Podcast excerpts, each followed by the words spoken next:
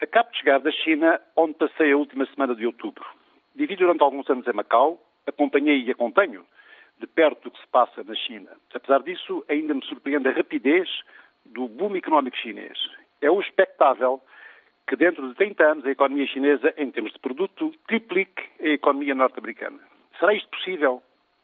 Há duas famosas frases de Deng Xiaoping, o já desaparecido líder carismático chinês, que poderão estar na gênese do desenvolvimento económico chinês nos últimos 20 anos.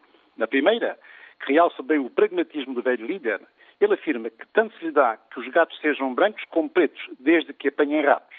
Na segunda, em oposição ao que ocorreu na Rússia após a queda do regime da ex-União Soviética, e falando de prioridades, ele afirma que primeiro o crescimento e só depois a democracia. De facto, sob o lema Um país, dois sistemas, o pragmatismo e a disciplina comandam hoje toda a mudança chinesa. Em Xangai, retive três notícias que considero importantes, não só para a compreensão da estratégia económica chinesa, como também de extrema utilidade para o sucesso do processo de mudança em curso no nosso país. A primeira tem a ver com a forma hábil e eficaz como a China negocia as contrapartidas com o exterior.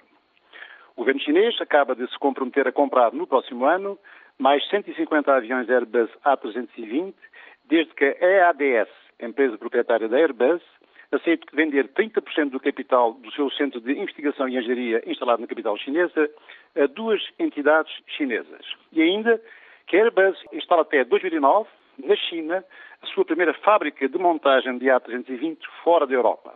A segunda notícia tem a ver com a rapidez do processo de decisão na China. Os 34 km que separam Xangai do seu novo e moderno aeroporto é já feito em comboio de alta velocidade, em linha dedicada, em apenas 7 minutos. Finalmente, a terceira tem a ver com a importância dada às parcerias com universidades internacionais de elevado prestígio para licenciaturas e pós-graduações em engenharia e gestão.